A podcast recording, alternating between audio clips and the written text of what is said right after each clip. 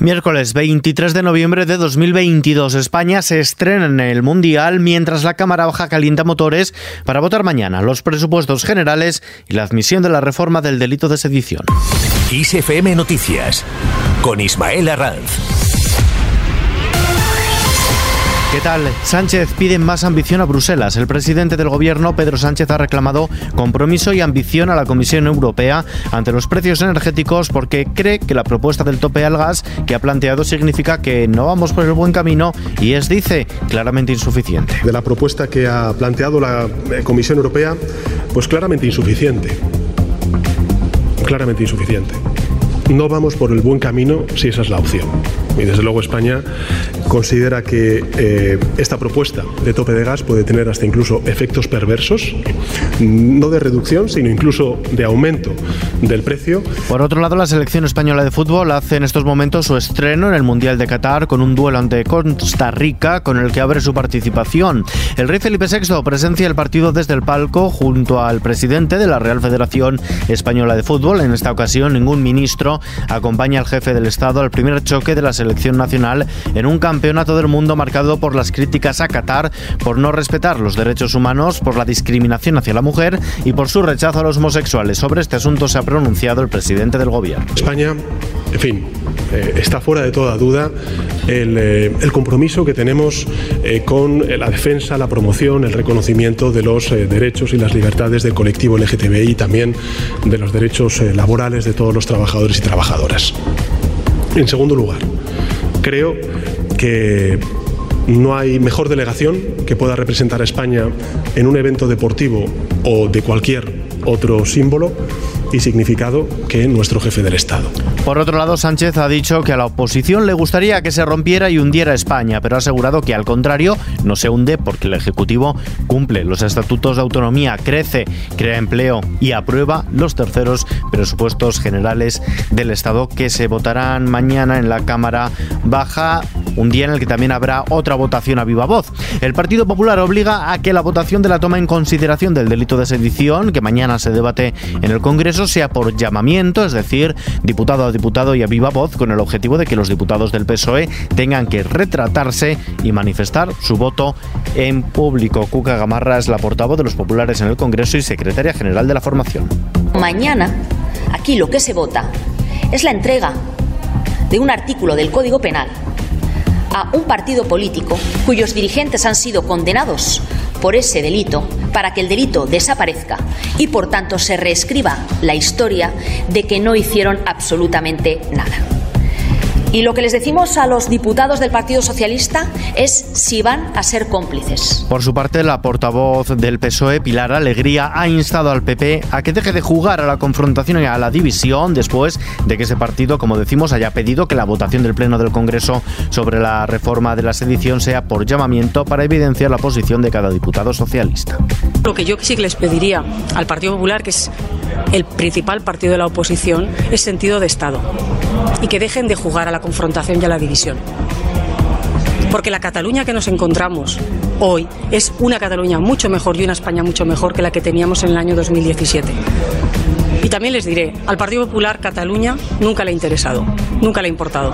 Lo que siempre le ha importado es generar división, generar crispación para con ello intentar rascar votos en cualquier otro territorio. Mientras tanto, el Tribunal Superior de Justicia de Cataluña ha absuelto a los miembros de la mesa del Parlamento que presidió el ahora conseller Roger Turrent de desobediencia al Tribunal Constitucional al tramitar resoluciones parlamentarias relacionadas con la autodeterminación y que reprobaban a la monarquía y que supuestamente contravenían las órdenes del tribunal. Lo que esta sentencia de alguna manera ah, protege es la libertad de expresión en el Parlamento de Cataluña. Quiere decir la libertad de los diputados y las diputadas a presentar sus iniciativas parlamentarias, que al final son la expresión de los debates a nivel social, del interés general de la ciudadanía de Cataluña y evidentemente el Parlamento de Cataluña tiene que proteger esta posibilidad porque en esencia la democracia es esto. Fuera de nuestras fronteras, Escocia no podrá celebrar un nuevo referéndum. El Tribunal Supremo del Reino Unido ha fallado por unanimidad que el Parlamento de Escocia no pueda celebrar un segundo referéndum de independencia sin autorización previa por parte de Westminster, una alternativa planteada por el gobierno de Nicola Sturgeon para sostear los recurrentes recelos de Londres. Tras conocer esta decisión judicial, Sturgeon busca convertir las próximas elecciones generales británicas en un referéndum de facto.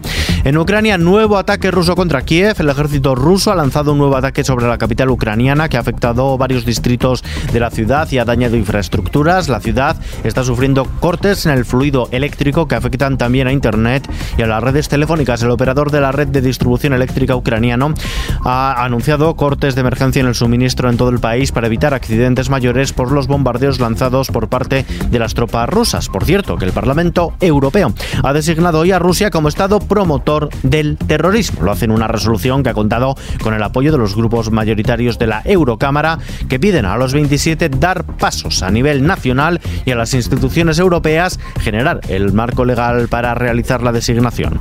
De vuelta a casa, Antonio Garamendi ha ganado este miércoles las elecciones a la presidencia de la COE con 534 votos a favor. Seguirá un segundo mandato de cuatro años más al frente de los empresarios. Garamendi ha agradecido a los empresarios el apoyo mayoritario recibido para seguir liderando la patronal durante cuatro años más. Ha dejado claro que de aquí dice hay que salir todos más unidos. En estos momentos nos preocupan varias cosas que están también en nuestro ADN. Que las empresas lo necesitamos, pero también las personas. Seguridad jurídica, estabilidad regulatoria y calidad de la norma. Estamos viendo leyes a la carta, estamos viendo impuestos a la carta que generan inseguridad jurídica, que generan inestabilidad regulatoria Garamendi ha revalidado el cargo frente a la candidatura de la vicepresidenta de Fomento del Treball, Virginia Guinda. La Federación Española de Bancos de Alimentos ha presentado la gran recogida de alimentos 2022 con el objetivo de recoger 21 millones de kilos de alimentos básicos no perecederos en establecimientos de toda España, lo que supone 5 millones de kilos más que en 2021. Esta gran recogida de alimentos dará el pistoletazo de salida este viernes 25 de noviembre y se prolongará hasta el 5 de diciembre. Y la bolsa española ha subido este miércoles el 0,07% con la ayuda de Wall Street, en la que su cuarta sesión consecutiva al alza. El selectivo español alcanza los 8.331 puntos. El euro se cambia por un dólar con 3 centavos. A continuación, vistazo a la previsión del tiempo. El jueves se presenta con cielos poco nubosos o con nubes medias y altas en el área mediterránea y en Baleares. En el resto de la península, bajo la acción de un sistema frontal atlántico, cielos nubosos o cubiertos, produciéndose precipitaciones que en el sur de Galicia, zonas de la meseta norte, norte de Extremadura y en Pirineos serán más intensas y localmente persistentes. Se irán extendiendo de forma débil y dispersa hacia la vertiente cantábrica y hacia el este. Las temperaturas máximas bajan en la mitad norte y litoral mediterráneo. Y terminamos.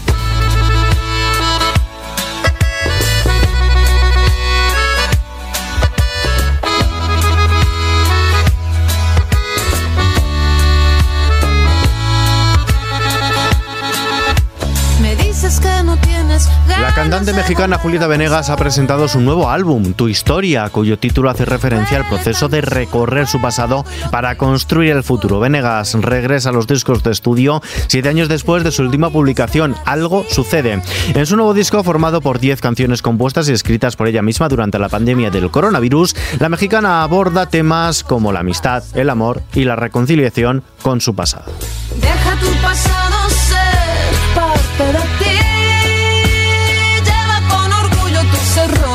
Con tu historia, Julieta Venegas, nos despedimos por hoy. La información puntual cada hora en los boletines de XFM, ampliada aquí en nuestro podcast XFM Noticias. Gustavo Luna en la realización. Un saludo de Ismael Arranz. Hasta la próxima.